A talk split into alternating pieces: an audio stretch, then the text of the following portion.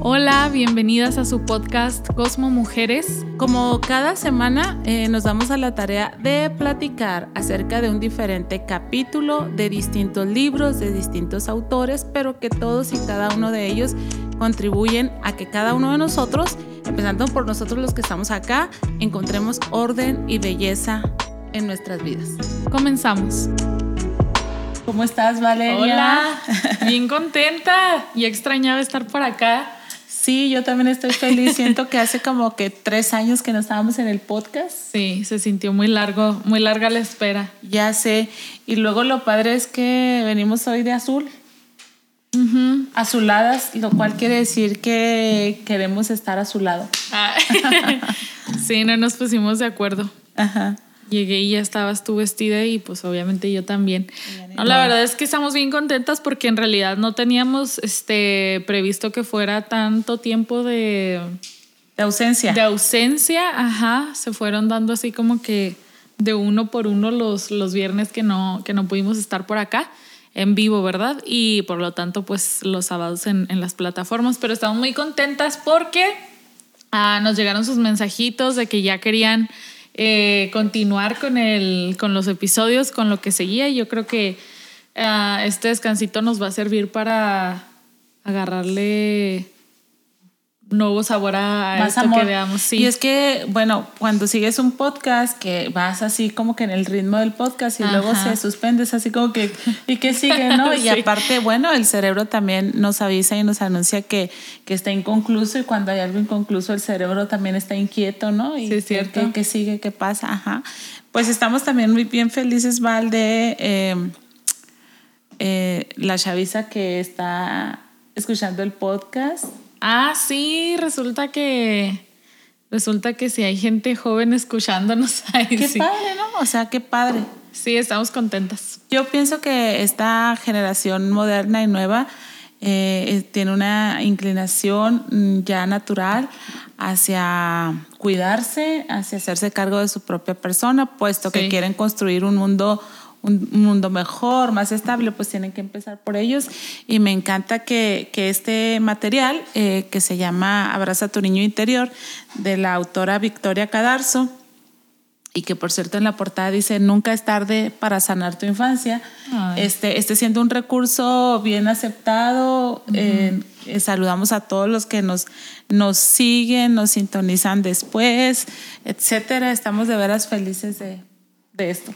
Sí, estamos contentos de que, de que nos escuchen. eh, y pues qué bueno que vayan haciendo trabajo personal para, para ir sanando a su niño interior y para ir mejorando en, en sus, en sus vidas.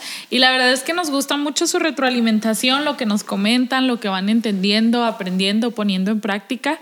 Creo que nos, mm, nos ayuda a nosotros también a saber que sí, que sí está siendo eh, bien utilizado el material, vaya, y que está rindiendo un, un fruto. Entonces, si tienen oportunidad aquí mismo en donde estamos en el live en Facebook, nos pueden comentar eh, qué les ha gustado, por qué les ha funcionado todo.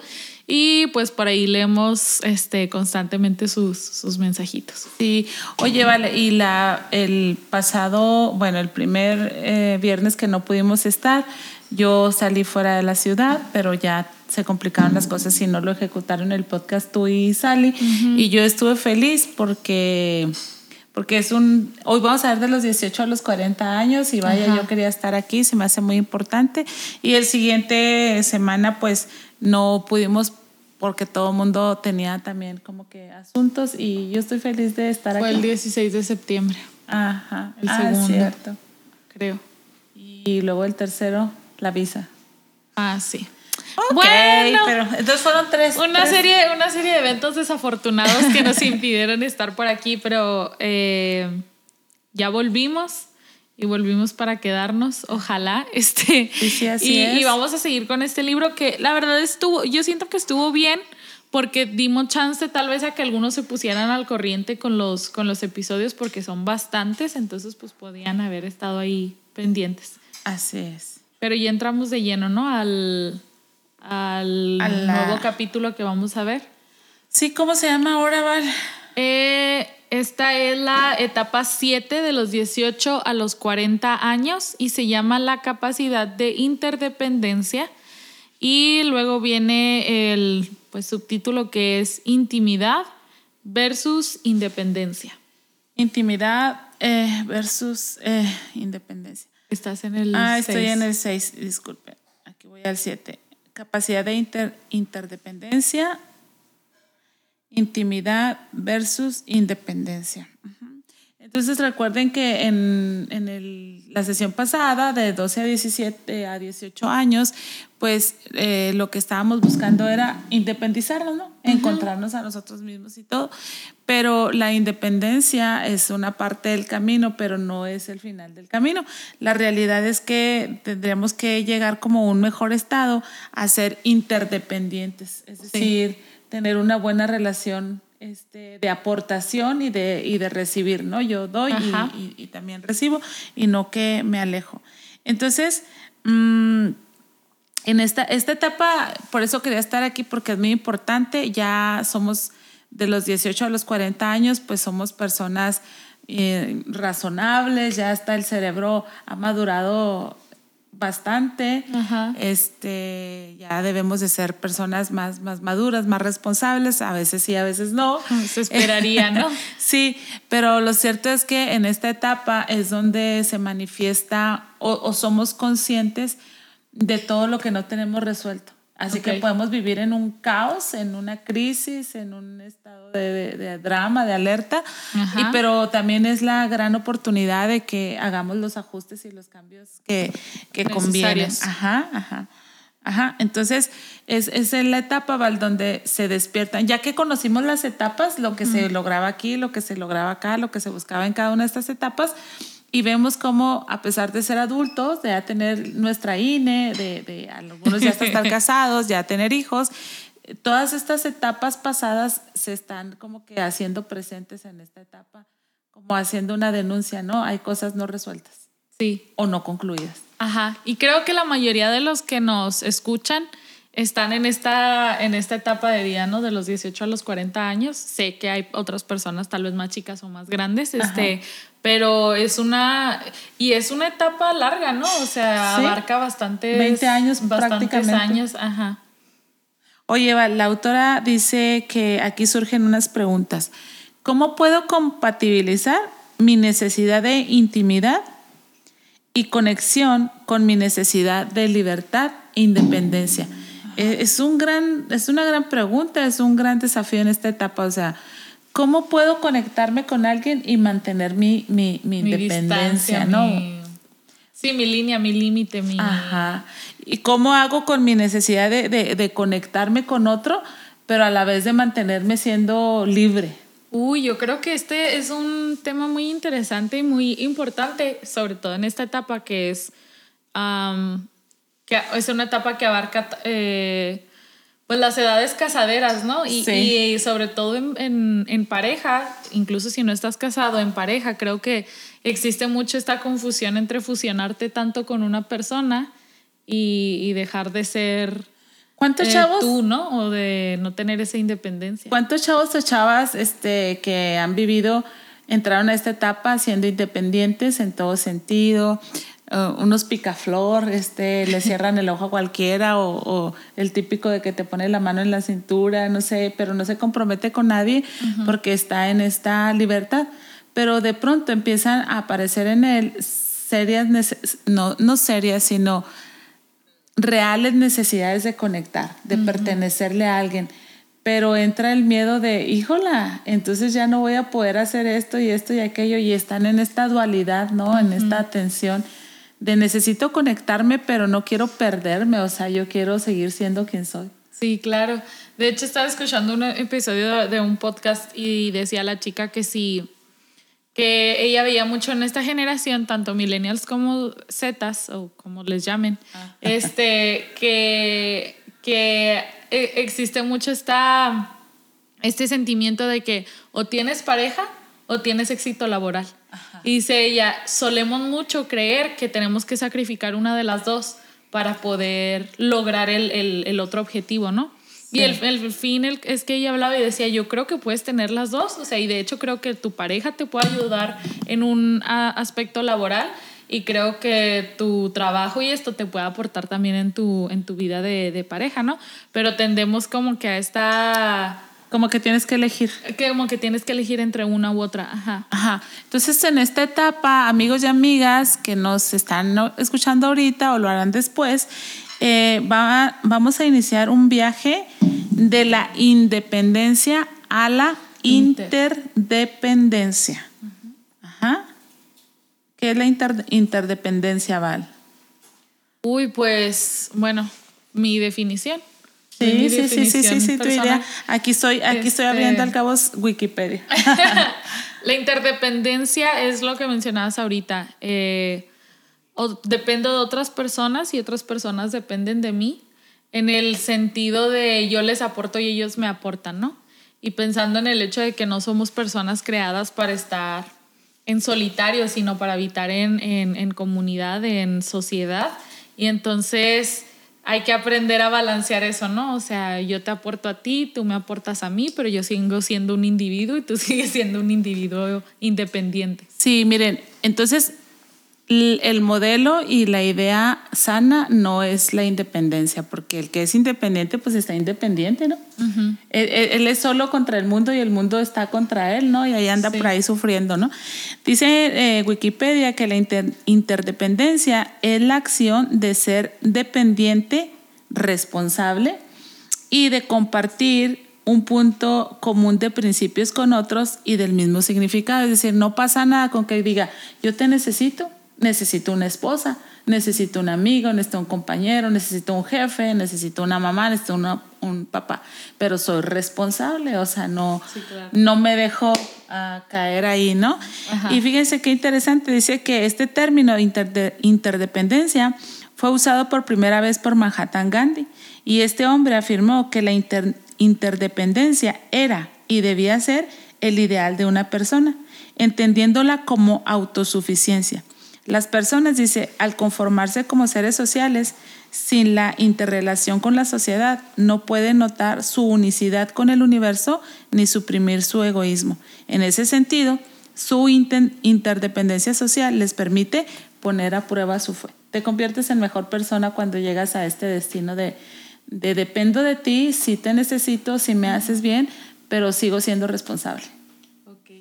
Y yo creo que, vuelvo a lo mismo, creo que es este Ah, tal vez en, en, en, los primeros años de esta, de esta etapa es algo complicado lograr, de lograr, precisamente por esta, esta idea, ¿no? De, uh, bueno, yo siento que las personas estamos en una polaridad o en otra.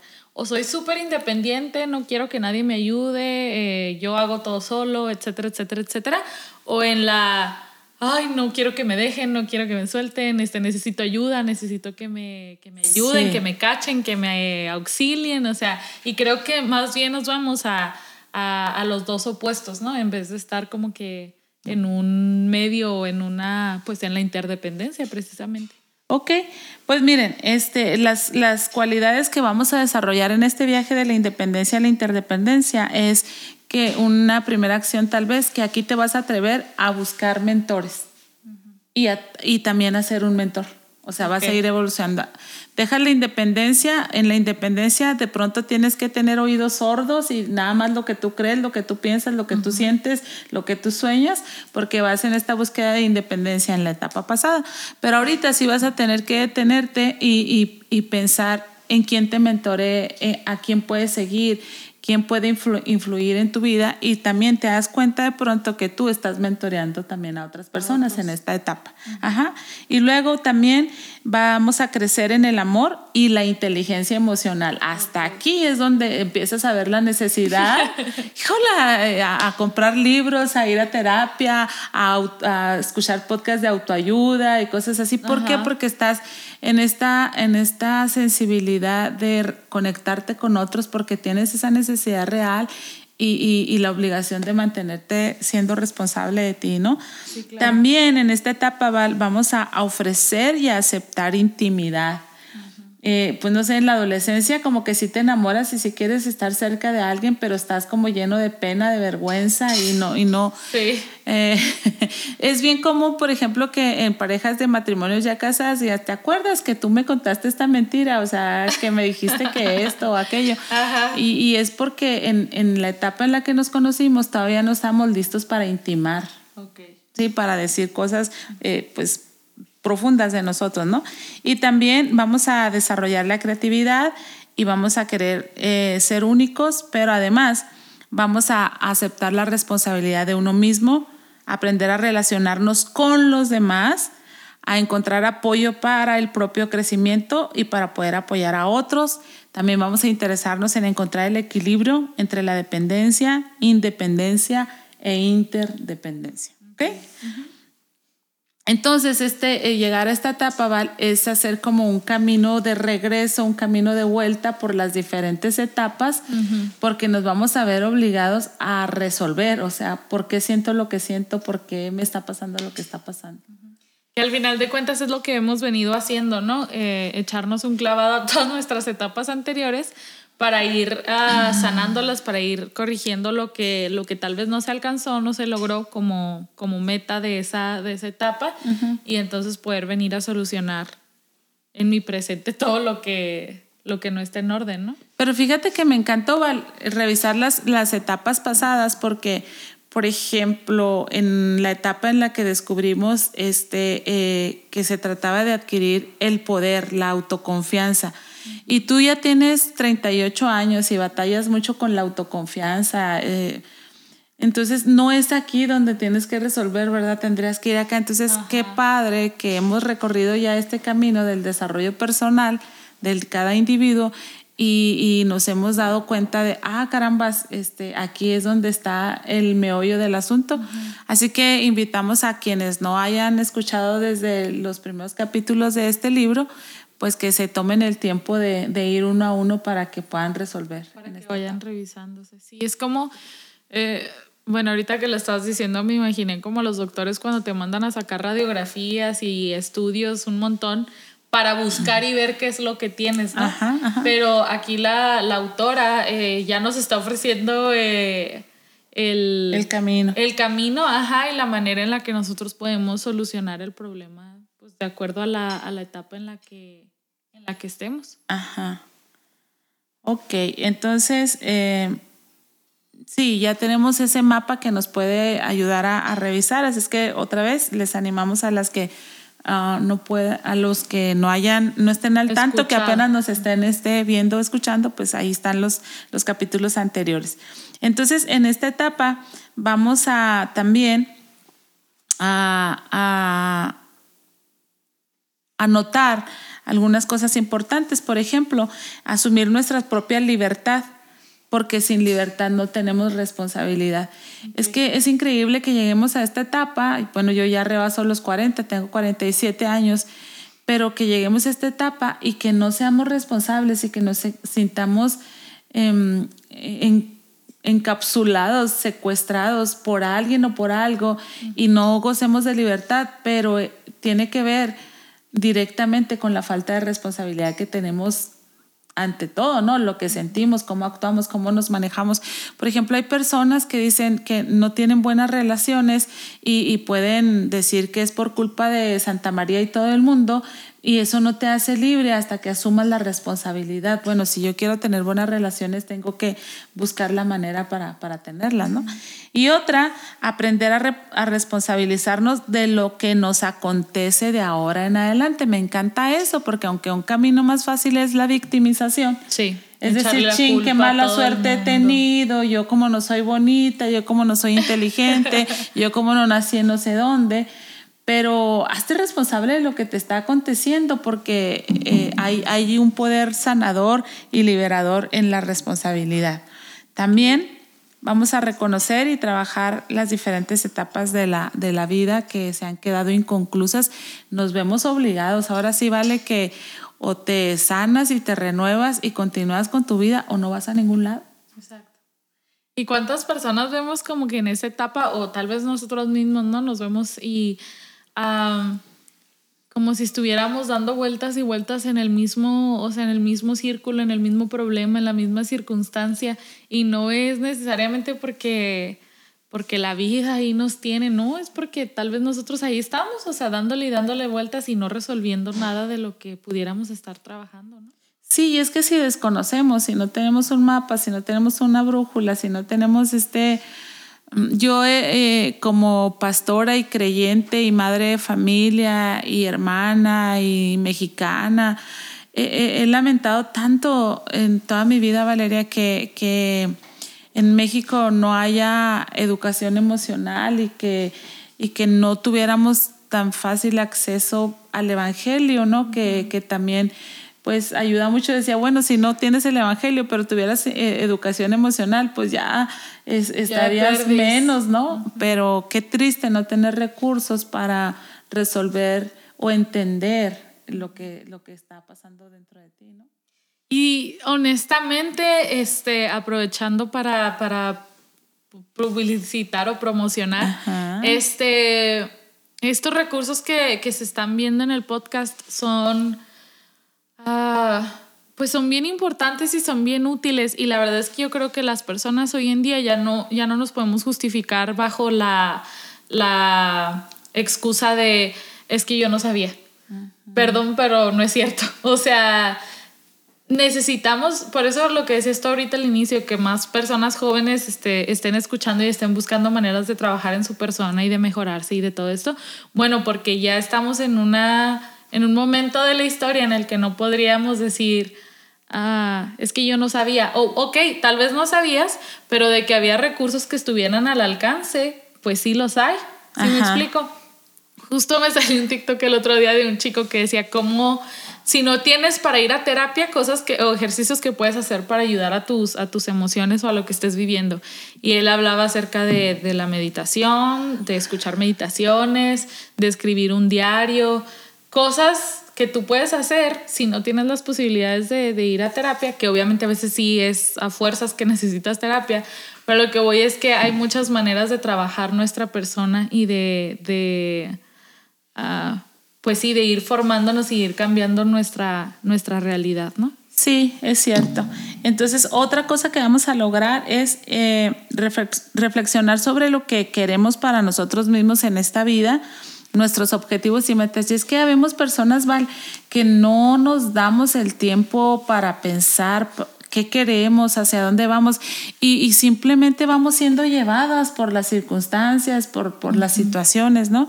Entonces, en este tiempo es cuando hay como un despertar y que dices, porque eh, te estás acercando hacia la mediana edad. Entonces dices, ah, caramba, ¿sí me explico? y, bendito Dios que llegamos a esa etapa en que dices, ok, si ya fui llevado por aquí, por allá, por allá, ahorita me voy a poner las pilas y voy a reflexionar, bueno, ¿qué quiero para mi vida? ¿Cómo quiero terminar? ¿Cómo quiero este, estar viviendo? ¿No? Y que corrijas, enhorabuena. Eh, y otra cosa que vamos a lograr más es identificar qué nos gusta, qué nos disgusta, cuáles cosas nos apasionan, con qué disfrutamos. Si podemos disfrutar en lo que trabajamos, pues eso sería lo, ideal. Pero debemos de desarrollar, en, dado caso, este, áreas de disfrute, em, los cinco minutos Milky Ways o, ¿cómo se llama? La frase esta que es en inglés de los dulces momentos, sweet pop o momentos de disfrute, sweet pop creo que se dice así. Pero necesitamos este que me gusta y, disfrutar, ¿verdad? Porque vienes de una batalla de supervivencia, de independencia y ahora pues disfruta, o sea, en esta etapa aprende a disfrutar. ¿Quieres compartir el 6? Sí, dice eh, desarrollar y mantener relaciones y amistades que nos proporcionen apoyo y aliento. Qué importante no es rodearnos de personas que nos puedan estar animando. Pero me encanta que dice desarrollar. Porque le dicen, ay, qué padre que tú tienes amigas, qué padre que tú tienes gente cerca. No, pues este, no, no te la sacaste en la chiclera, se desarrolla, ¿no? Es trabajo. Es trabajo, ajá. Este, el siete es aprender a desapegarnos de personas y entornos que nos limitan y no nos dejan crecer. Em, desarrollar nuestra propia filosofía de vida y nuestra y o nuestra espiritualidad. También decidir si queremos tener una relación de pareja o preferimos conocernos bien a nosotros mismos antes de hacerlo. Eso sería, eso serían las destrezas, lo que quisiéramos lograr en esta etapa, ¿verdad? sería, sería ideal. Quiero saludar a las personas que están ya conectadas con nosotros, Rocío, Vero, Cleo, este, Carmen, Elia, este, en los diferentes puntos, pues es viernes, ya estamos terminando semana, Dios las bendiga a todas y a todos. Este, qué bueno que están hoy aquí con nosotros. Entonces, esas cosas son las que tareas que puedes realizar ahora en esta etapa de los 18 a los 40 años. Pero, dice la autora, sin embargo, eso no es lo que sucede. O sea, no, no buscas tus pasiones, no buscas disfrutar, no buscas desarrollar buenas relaciones, no te buscas mentores, no andas eh, mentoreando. Lo que sucede, dice, es que nos vinculamos a una pareja, amigos o amigas, y solemos crear relaciones de dependencia de nuestras parejas, de amistades, y cuando menos nos damos cuenta, repetimos los patrones inconclusos de, etapas, anteriores. Amén. Entonces, dice que tenemos, nos da mucho miedo a la soledad, a estar solos con nosotros mismos, eh, de modo que buscamos siempre con quién vincularnos, buscamos estar ocupados para no darnos cuenta este, de, cosas que, que, son reales y que están pasando dentro de nosotros. Entonces, ¿qué quiere decir? Que es una buena temporada para, para transformarte, para sacar lo mejor de ti pero en lugar de estar enfocados en, en conocernos, en descubrirnos y en transformarnos, estamos ocupados en, en, en evadir, en, no, en no pasar por el... Eh, por la, la incomodidad de, de, reflexionar, ¿no? De... Perfecta palabra, la incomodidad, ¿no? De, de encontrarte a solas con, con, quien tú verdaderamente eres, con lo que tú estás sintiendo, con lo que tú estás pasando. Uy, Entonces, dímelo a mí. sí, vale. La evasora número uno de, de la vida. Y, el problema no es que evadas, el problema es que buscas vincularte con otro que te ayude con todo lo que está ahí sin resolver. Si me explico, por ejemplo, eh, el, mayor problema que tenemos toda la vida es en el tema del amor, donde no sentimos amor suficiente, amor verdadero, amor sanador, amor, etcétera y, y, no lo resuelves en ti misma y entonces lo estás buscando resolver en todas las demás personas. Y cuidado donde no te amen, y cuidado donde te hagan una mala cara, y cuidado donde no tengan la atención de verificar que tú estés bien, pues entonces te vuelves víctima de, de, de otros o de las circunstancias, ¿no? A mí se me hace ese el mayor problema. Y abrumas a todo el mundo, ¿no? De que pues no pueden resolver tu tu, tu, vida. Y creo que es volver a lo mismo que hablábamos ahorita, la victimización. O sea, el no querer responsabilizarte de lo, que, de lo que te toca a ti, de esa incomodidad que te toca a ti sufrir y batallar y, atravesar, o sea, para poder sanar esas ah, etapas anteriores. Porque fíjate, Val, si no lo resuelves, nada más te va a tocar dos caminos. O te vuelves dependiente de cualquiera que te pueda prodigar afecto o las necesidades que tú tienes y, y, como te están dando, pues te aguantas porque te van a dar de pronto aceptación y todo lo demás, ¿no? Puede ser malo. O bien te vas a volver una persona independiente, aislada, no relacional y cosas así. Pero esos dos caminos no, no son caminos de vida ni, ni son caminos de sanidad, son caminos de pleito, de muerte, de ruina, de cosas así. Entonces el, el camino ideal es, sí te necesito, pero me puedo acercar a ti responsablemente. Tú no tienes la obligación de saciarme, tú no tienes la obligación de cargarme, tú no tienes la obligación de, de, soportar mi, mi, mal carácter, mi mal trato. me explico? Yo soy responsable, yo tengo que hacer algo con mi mal carácter, con lo que me está pasando, con lo que estoy sintiendo, con los miedos que estoy experimentando y, y, y de esta manera responsable me relaciono contigo porque sí te necesito, sí te quiero en mi vida. Pues al final de cuentas es responsabilidad afectiva, ¿no? Sí. De lo que tanto se habla hoy, hoy, en por día. Hoy. Ajá. Entonces dice la autora que esta etapa pide a gritos que aprendamos a amarnos a nosotros mismos. Ay. Así, todo, si tú tienes un conflicto ahorita y estás dentro de los 18 a los 40 años, mira, no es tu maestro, no es tu jefe, no es tu novio, no es tu papá, no es tu mamá, no es tu pastor, no es tu iglesia, eres tú. Ay. Aprende a amarte el rival más débil. Tú eres el rival más Pero débil. la verdad es que, oh, miren, yo, por ejemplo, en, en, terapia, cuando veo personas que a la mayoría de personas que veo están en esta, en esta en etapa. Esta etapa. Ajá. Casi siempre la conclusión es tú date lo que tú necesitas, o sea, tú necesitas amarte, tú necesitas aceptarte, tú necesitas creer en ti, tú necesitas este, fortalecer tu, tu sensación de capacidad, de, ¿sí me explico? Pero eres tú, o sea, porque nadie va a venir a tu, a tu rescate, nadie va a venir a, a, a salvarte ni a hacer nada, o sea, eres, eres, tú. Tú eres el responsable, ¿verdad? Tú estás escribiendo tu propia historia.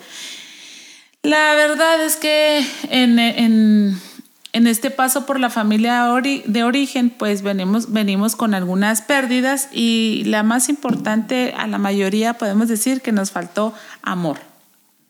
Y como traemos esa carencia, como traemos esa carencia, nos embarcamos en la aventura de relacionarnos. Dice okay. la autora, yo le llamo aventura, dice, porque empezamos un doloroso camino de ensayo y error. Ajá. Ahí voy con mi, con mi cazuelita vacía de amor, con Val, porque la veo que es linda, que es positiva y no sé qué. A, a ver llene. qué tanto me da y, y, no me da nada y ahí vengo llore y llore. ¡Ah! ¿Se me explico? ¿Qué quisiste decir con eso? Ah, no te creas. Nada, nada. No, no, pero sí es cierto. Este.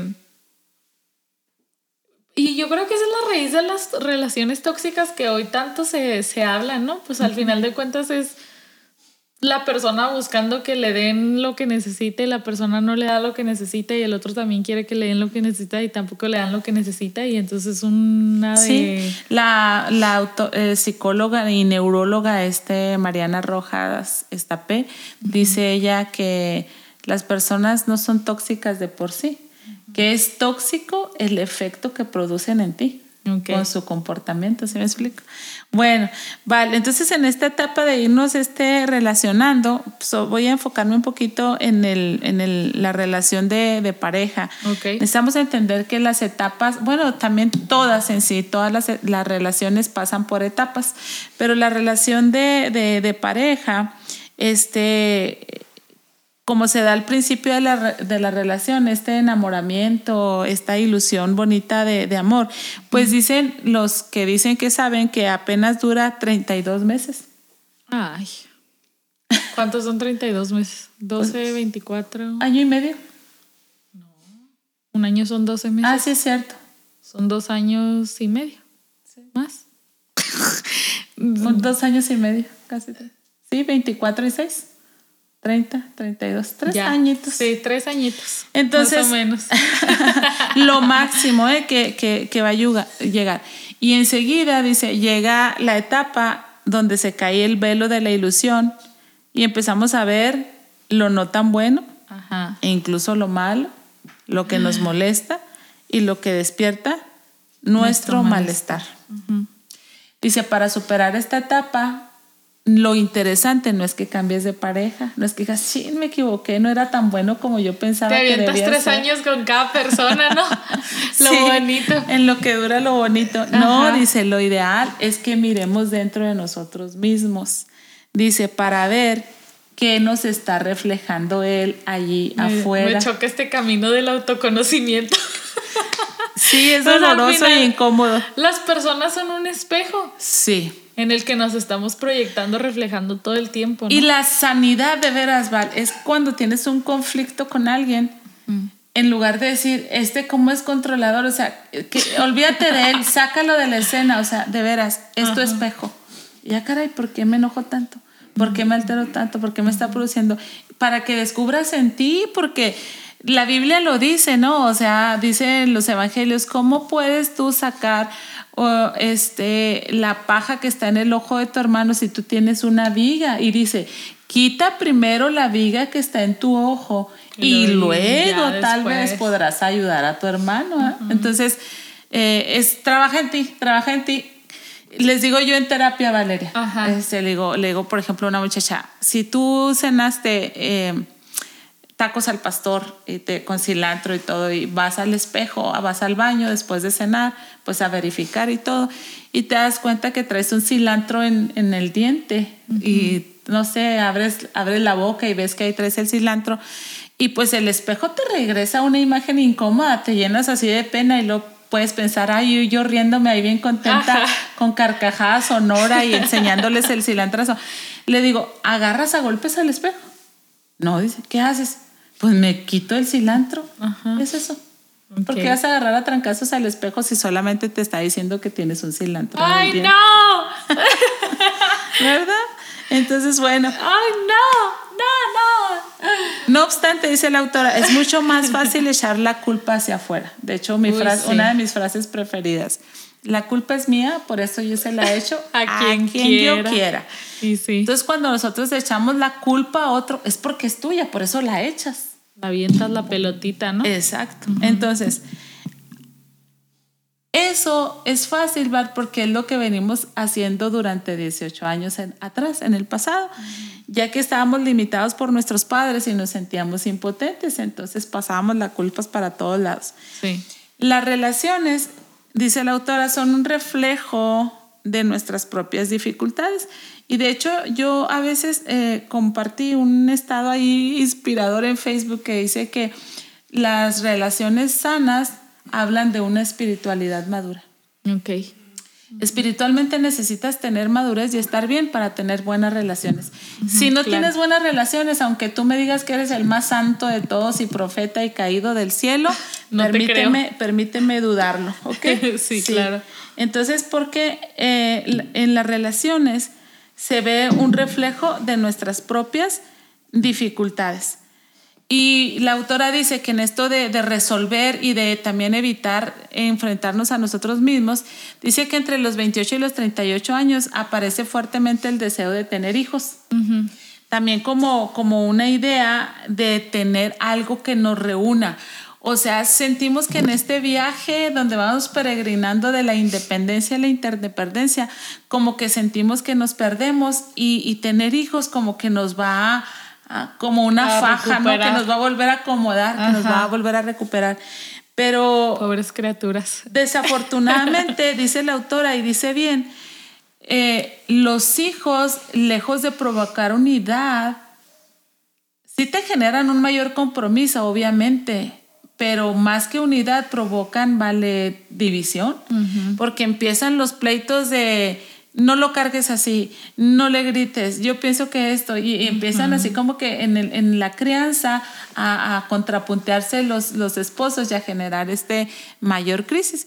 Pero dice la autora, lo que sí hacen los hijos en el, en el matrimonio, no te reúnen, pero sí te llevan a revisarte a la hora que vas pasando por las etapas de tus hijos, ¿no? Justo vi un video que decía una chica que acaba de tener hace poco a su bebé y dice, eh, cosas que no esperaba que sucedieran después de, tener a mi hija. Y entre una de ellas dice que nunca se había, nunca nada le había detonado tanto recuerdos y memorias de su infancia como el haber tenido a su hija. Y dice, tanto traumáticas como, como positivas y lindas. Ajá. Pero dice, nunca me había ah, enfrentado a tanto trauma a recordarlo, o sea, porque tú sabes que reprimimos y, como que lo, lo, metemos hacia el cajón más profundo de nuestra mente y de nuestro corazón. Y dice, y el haber tenido a mi hija me despertó todos estos traumas. ¿Qué tengo que hacer? Pues ir a solucionarlos, ¿no? Porque si no los voy a repetir en ella. Ajá, exactamente. Sí, entonces despiertan. Tener hijos nos hace despertar a nuestro niño interior y experimentar pues las, las cosas lindas y también las cosas desagradables. Pero cuando hay momentos de crisis y aprendemos de ellas, pues está padre porque son la oportunidad de crecer, la oportunidad de, de, mejorar, de desarrollar es, este, del desarrollo personal. Y, y, y, si no las esquivamos, ¿no? Pero si las esquivamos, ocultamos las crisis, dice la autora, son una bomba en potencia que se va incrementando y que tiene cuenta regresiva, ¿no? Más tarde que temprano, pues va a explotar aquella situación sobre nosotros.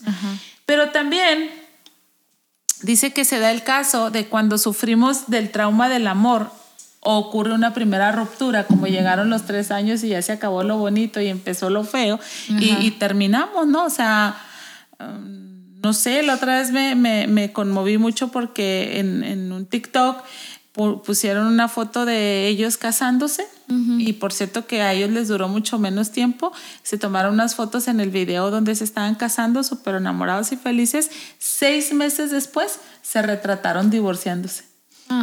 Entonces dices, ay, qué feo, qué, qué, qué, rápido y qué fuerte, ¿no? Pero se sufre un trauma. O sea, aunque digas que no, que sí, se sufre un trauma.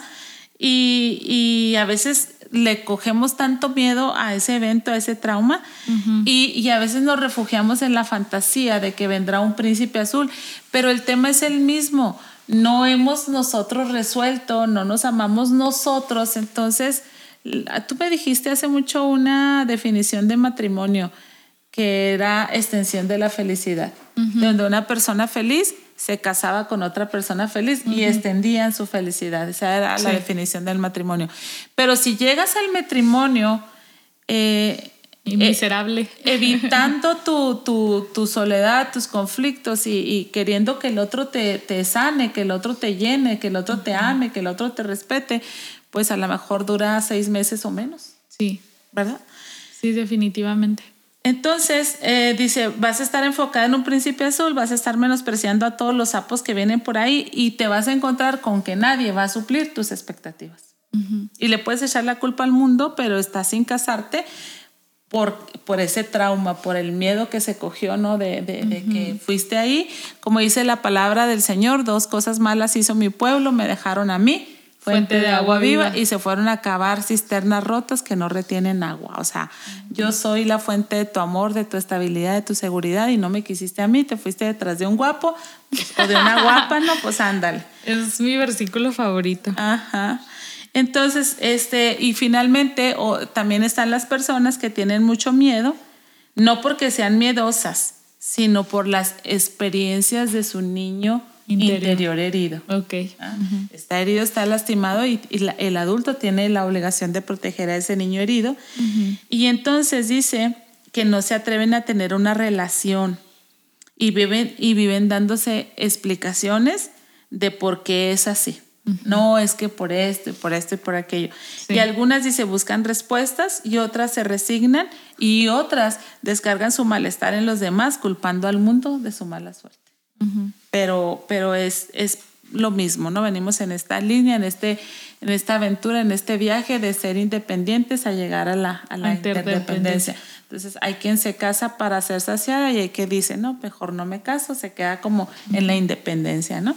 Sí. Entonces, um, como somos seres humanos, tenemos que conectar con los demás y necesitamos relacionarnos con los otros y de actualizarnos, o sea, ¿cómo hago yo para conectarme con esta persona de una manera eh, sana o correcta? Y dice la autora, las relaciones con los demás nos reflejan lo que decías ahorita, espejos, diferentes aspectos de nosotros mismos que tenemos que trabajar.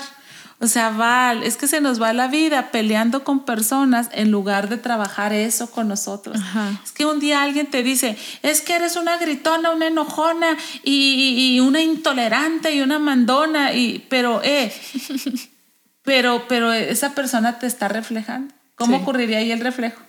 Si yo te digo a ti, Valeria, es que eres una gritona, mandona, esto y esto y esto. ¿Quién es la gritona y mandona y todo lo demás? Porque ese aspecto que yo estoy viendo en ella es un aspecto que está en mí. Entonces, lo correcto otra vez eh, con el pasaje de la Biblia de la viga es, yo no soy mandona, gritona, enojona. Si sí soy, pues mejor me cayó la boca, ¿no? Porque a lo mejor la otra ni es. Bien dicen por ahí, ¿no? Que lo que te choca, te checa.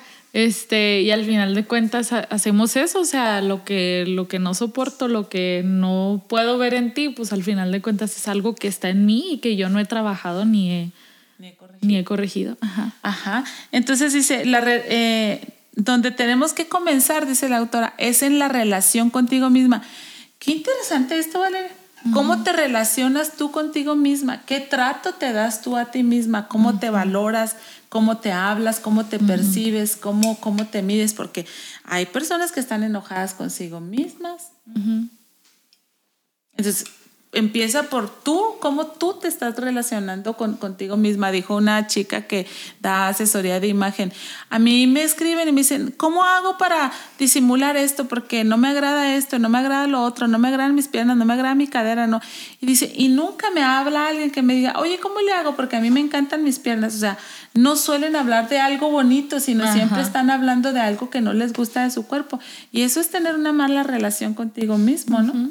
Y es que al final de cuentas, eh, yo les digo también mucho en terapia, porque a veces es de que, ay, es que no me respetan, no me tratan bien, no me, no piensan en mí, no esto y aquello y el otro, ¿no?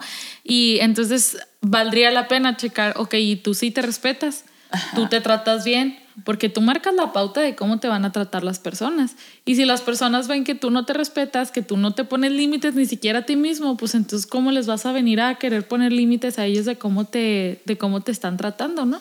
Sí. Entonces creo que vale la pena revisar cómo nos hablamos, cómo nos tratamos a nosotros mismos y qué relación tenemos con nosotros mismos, ¿no? Ajá. Entonces venimos de nuestro pasado y estos reflejos y estos dolores no son nada más que un anuncio que algo en el pasado todavía está no concluido, que todavía no lo hemos resuelto, que todavía no lo hemos sanado. Y si no lo hacemos, va a ser muy difícil podernos relacionar con las demás personas. O sea, eh, de una manera sana, ¿no? Porque vamos a estar reviviendo nuestras situaciones de diferentes maneras. Me gustó mucho, la autora maneja la transferencia, la proyección y el hecho de que despierte nuestra sombra, pero enfatiza más en, en la, en la transferencia. Eh, esta transferencia significa que reviviremos los personajes de nuestra infancia una y otra vez en las personas de nuestro presente. Un ejemplo, si mi papá era bien mandón y bien grosero conmigo y bien intolerante, eh, no, no, ese, no puedo dar ese ejemplo porque no, no, no, no lo viví, pero voy a dar ejemplo de alguien, una persona, una mujer que tenía gestos eh, de desagrado, de rechazo, así, con la que yo tuve esta relación. Y, y luego me afectó, por supuesto, esa era la toxicidad, que su gesto producía algo en mí. Y luego avanzo en la vida y de pronto vengo y me encuentro con otra persona que yo le encuentro tan parecida a esa mujer en, en, sus expresiones, en su gesto, en cómo tiene en poco rechazar o algo así. Y, y entonces yo, no la veo a ella, aunque está en mi presente, como es, sino la veo como aquella otra persona que conocí en mi infancia, ¿no? Okay. Entonces ella me produce lo que me producía aquella persona, pero gracias a Dios, este, tuve que, ah, caray, o sea, resolverlo atrás, no con esta persona, porque esta persona es linda. E, esta persona no me ha rechazado, tiene, yo la he visto que tiene esos gestos y todo, y a mí me recuerda a ella, pero la que me rechazó fue aquella, mujer en la infancia. Pero entonces, cuando, cuando no resolvemos el pasado, entonces dice que traemos estos personajes, los volvemos a reproducir, y entonces volvemos a vivir los mismos dramas que vivíamos antes en un presente que no tendríamos por qué estar inmersos en este drama. Qué interesante, ¿no? Como... Eh, ay, es que yo siento que nosotros formamos nuestra historia y nosotros determinamos cómo es. Ah, mucho a nivel inconsciente, pero precisamente por no haber resuelto esas, esas situaciones, ¿no? Entonces es como que lo veo como temporadas de series, ¿no? De Netflix eh, no se resolvió el drama con esta persona en esta temporada, entonces eh, tiene que volver a salir esta persona porque, porque se tiene que resolver el, conflicto, ¿no? Entonces nos pasa así, pero con diferentes personajes tal vez. Y dice la autora que si esta es nuestra realidad, se puede decir que vivimos en un trance. ¿Qué entiendes tú, Vale, por vivir en un trance? Un trance hipnótico. No te creas. Un trance dramático. Estás como estancada, no puedes salir de ahí, de, aunque estás en otra situación, en otra realidad y todo, tú estás en el trance, estás en la, en la inconclusión, en, en, lo, en lo, inconcluso, ¿no?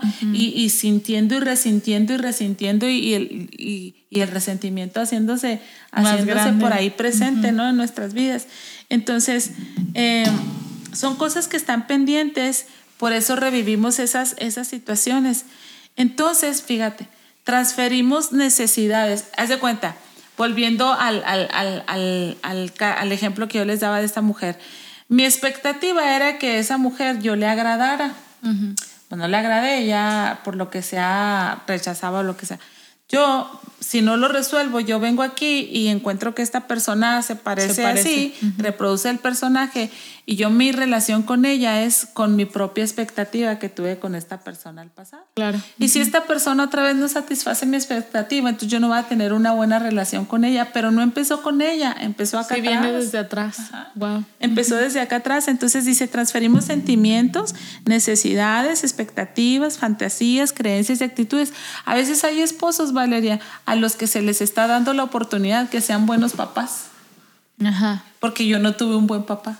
Okay. Hay esposos a los que se le está dando la chance de que sean, porque los estamos haciendo una transferencia, ¿no? De sentimientos, emociones, etcétera, porque queremos que los otros nos sanen, que los otros resuelvan lo que nosotros debemos de, de, resolver entre nosotros mismos y está, se vuelve un problema.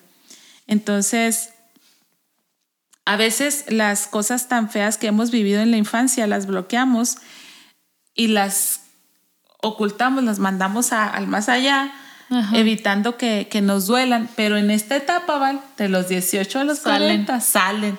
como fantasmas del pasado. ¿Sabes cómo, cómo está? Eh, justo vi que, no sé en qué ciudad, que se estaban saliendo las, las tumbas de los o sea, de donde estaban enterradas por las lluvias y por las inundaciones en Europa, en algún lugar así. El, punto es que el chico decía que cada vez y más y más y más iba a pasar eso, ya sabes, cambio climático y todo el desastre que hacemos en, en, en la vida.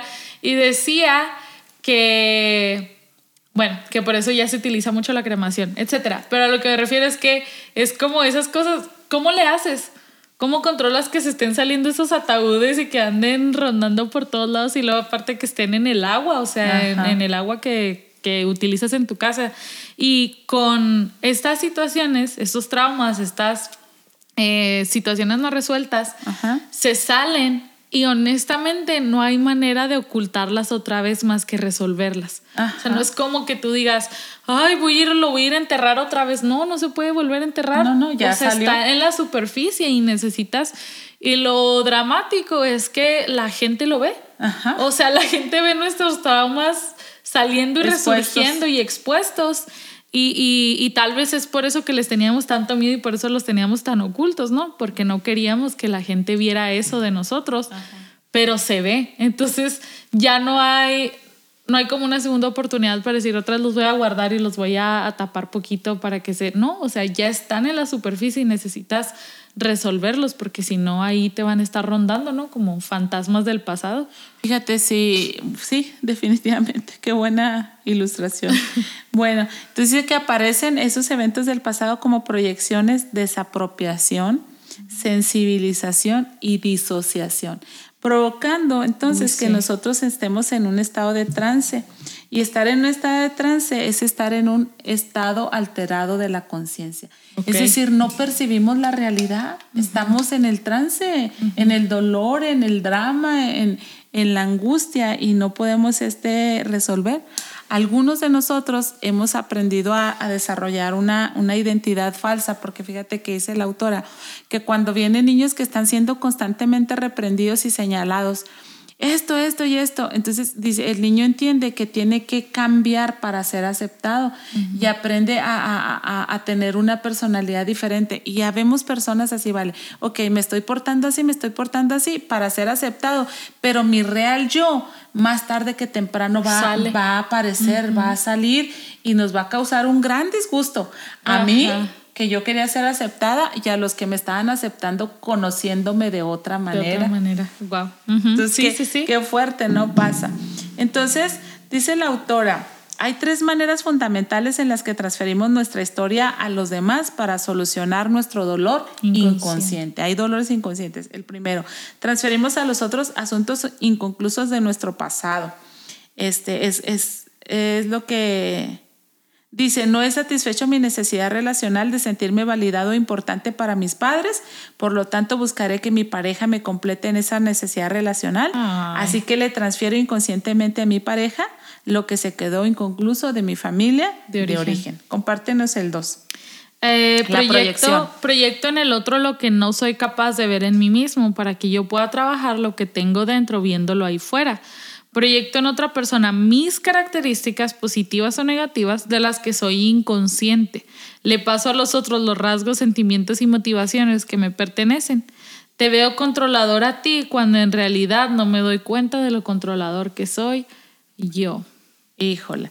Y luego, tercera manera, me alteran o disgustan ciertas personas porque su presencia está activando aspectos míos que se encuentran en mi inconsciente y despiertan mis emociones reprimidas y el dolor que tengo bloqueado. Mi caso, el ejemplo que les estaba compartiendo, me están despertando mi trance, lo que estaba oculto en mi conciencia y me está posibilitando la transformación. Estas personas me dan la oportunidad de cuestionarme qué malestar me están activando.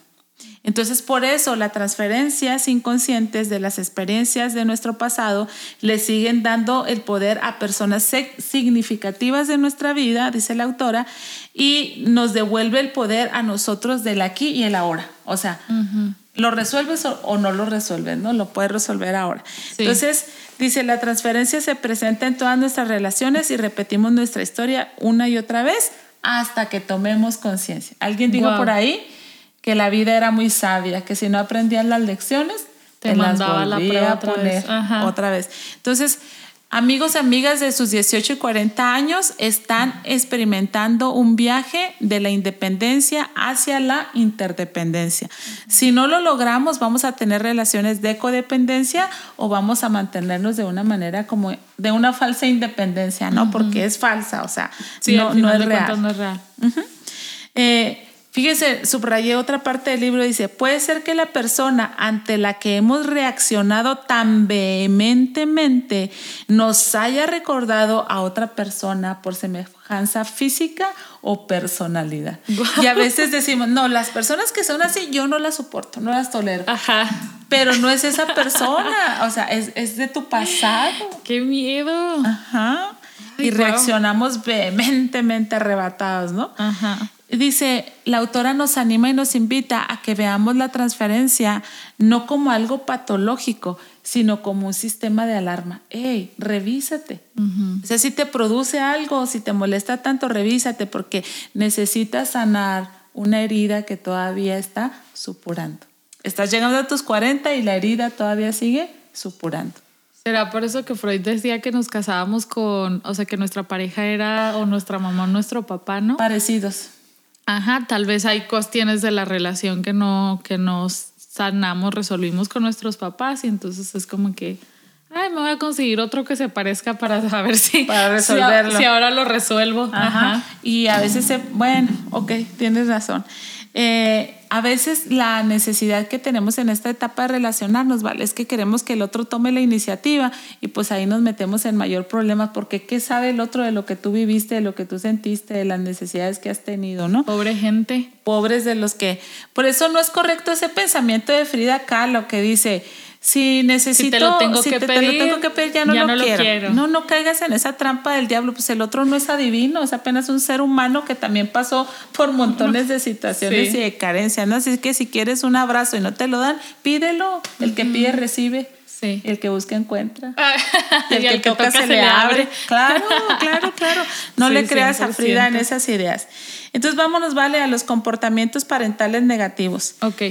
Eh, número uno, eh, vivir en el pasado, incapaces de hacer el duelo y seguir con la vida. Eh, Subraya ese, así fuerte, léelo. Ah. Vivir en el pasado, incapaces de hacer el duelo y seguir con la vida. El siguiente, imponer los criterios propios en los demás. Deja de imponerte. Es que cuando queremos imponernos, habla mucho de nuestra carencia, de nuestro conflicto, de nuestro problema y te puedes engañar pensando que eres más sabio, que estás en tu derecho que esto y que el otro, pero no. Ok. Em, pretender que los hijos sigan el propio modelo. que vivan lo que tú viviste, que sean como tú. Ajá. Intentar que los hijos con, que los hijos que los hijos continúen siendo Esos no. perdón, continúen siendo dependientes emocionalmente. Ay, eso qué tóxico y es bien común, Es ¿eh? bien común. Este, manipular para conseguir tener a los hijos cerca, también súper Sí, común. que nos da.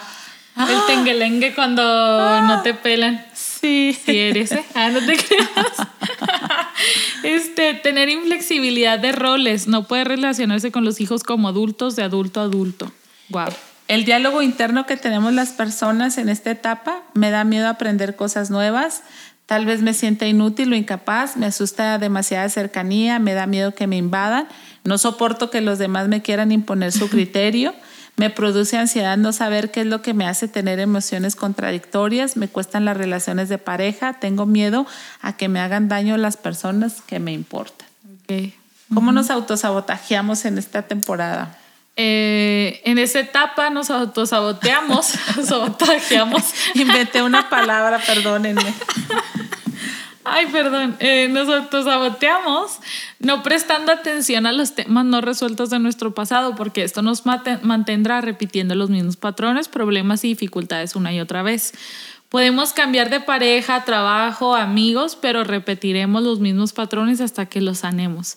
Muchas veces y en función de la intensidad de los problemas no resueltos de fondo, habremos somatizado, es decir, habremos, habremos convertido un problema emocional en un problema físico que se manifiesta en nuestro cuerpo en forma de enfermedad. Mucho ojo con eso, ¿eh? porque las Sí. enfermedades, yo creo que somatizadas. son pero creo que son muy comunes Sí. y más comunes de lo que nos damos cuenta. Eh, la enfermedad nos está indicando que tenemos que prestarle atención a un aspecto de nuestra vida que estamos descuidando. Si no entendemos qué nos quiere decir esta enfermedad, qué está simbolizando y vamos al origen de la misma, no al síntoma, en esta etapa vamos a conseguir que la enfermedad se cronifique. Sí. Si por el contrario lo tomamos como una oportunidad para entender qué nos está diciendo y reflejando la enfermedad, esto nos ayudará a poner el foco en nosotros mismos, a aprender a ocuparnos de nosotros y cuidarnos.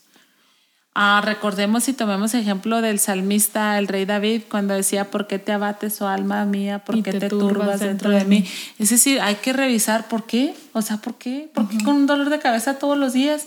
¿Por qué con entumecimiento todo este tiempo? ¿Qué, qué es lo que me está pasando? No, porque es, puede ser un anuncio. Oye, justo sigo una página en Instagram que habla acerca de, de eso, como de sanar tu, tu árbol genealógico y todo ese tipo de cosas. Y ayer me salió una publicación de por qué eran las varices y está muy interesante. Solamente se los voy a dejar así para que, o sea, para que busquen la razón de, de muchas de sus enfermedades, tal vez. Hay alguien que dice, cuando te duele, y yo dije, bueno, el de las rodillas tiene la mejor sentido porque dicen que las rodillas duelen mucho por orgullo. Mm. Entonces yo ahí me toco mis rodillas, vete orgullo de la rodilla. En nombre Ay, de se Jesús. crean. Puede ser extremo esto que estabas platicando, pero sí es importante que revisemos que alguna enfermedad no sea simplemente somatización de un problema del pasado Emocional. no resuelto. Eh, claves de que hay fallos en esta etapa. Si no estás logrando el fin de esta etapa, que es viajar de la independencia a la interdependencia, relacionarte de una manera responsable y saludable, ojo aquí, extrema dependencia, miedo a ser independiente o codependencia, les decía ahorita. Ajá. Y luego, independencia para no tener interdependencia, que eliges el camino, no, no necesito a nadie, yo me voy a ir por acá. Otra, eh, vivir en el futuro, en las posibles ilusiones, evitando el presente. También el miedo a envejecer, que ah, realmente a todos nos puede producir miedo, pero hablo de una manera excesiva o, o nociva, ¿no? No saber luchar por lo que necesitas o tener conductas evasivas a través de las adicciones. Ok, este. También, con- bueno, nada más como comentario ahí en las adicciones, las adicciones pueden ser de muchos tipos, ¿eh? porque a Sí. veces pensamos nomás, ay, Las alcohol y drogas. drogas. No. No, las adicciones pueden ser comida, azúcar. Vamos a avanzar, Etcétera. vale, a- hasta el ejercicio de narración. Ok. Mm, ¿Lo leo? Sí. Ok, dice el ejercicio que podemos hacer de narración para esta etapa. Hazte y respóndete las siguientes preguntas. ¿Cómo he llegado hasta aquí? ¿He llegado haciendo el camino con conciencia o siento que me han empujado las circunstancias? ¿He sido libre o me he sentido condicionado por los demás? ¿He tomado mis propias decisiones conscientemente o ha sido como reacción a las decisiones que me afectaban de los demás? Está súper padre ese ejercicio para que podamos este, enmendar el camino, ¿no? Y luego leo la comprobación de que sí hemos desarrollado las destrezas de esta etapa. Poder tener relaciones comprometidas. Va haciendo el checklist. Poder dar y ofrecer intimidad poder encontrar nuevas maneras de hacer las cosas, encontrar apoyo para el propio crecimiento personal y que sirvas de apoyo para otros, aceptar la responsabilidad de uno mismo y preparar las bases para poder ser responsable de los descendientes. Poder expandir los compromisos con uno mismo, a la pareja, a la familia e incluso a la comunidad. Saber equilibrar la dependencia con la independencia y la interdependencia aprender a manejar los encuentros, los desencuentros y las despedidas o las pérdidas afectivas. Si esto está bien, quiere decir que lo hemos logrado. Wow. Entonces, hasta aquí. Me quedo con esto. De los 18 a los 40 es una gran oportunidad. Tal vez nos encontremos con muchas crisis, con muchos muertos flotantes que están saliendo del pasado y, y ya no los podemos obviar. Tenemos que hacer algo al respecto. Y el fin de este viaje, de este camino, en esta etapa de 22 años, es ah, que logremos relacionarnos de una manera responsable y saludable con otros. Entonces recuerda, revisa tus relaciones. Si tienes relaciones tóxicas, nocivas, eh, en tu casa, en tu trabajo, en tu familia, en tu iglesia, este, tal vez estés um, haciendo una proyección, una, ¿qué dijimos? La ay, se me escapó. Transferencia de... Una transferencia, ajá. O estés evadiendo. Entonces, manos a la obra, amigos y amigas, porque eh, Dios tiene pensamientos de bien para cada uno de nosotros.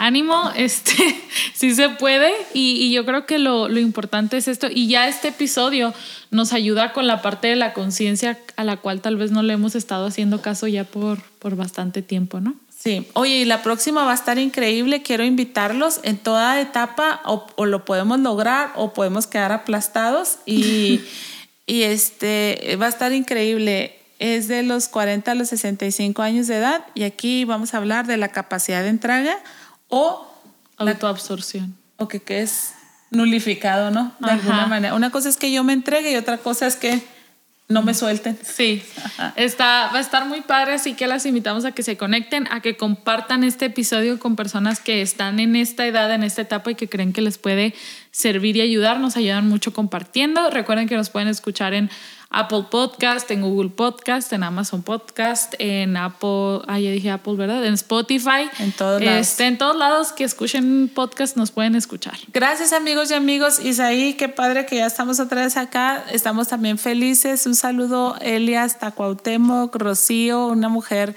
emprendedora, trabajadora. Cuentas con toda mi admiración y a todos y a cada uno de los que estuvieron conectados. Nos vemos el próximo viernes. Bendiciones. Bye. Bye bye. Música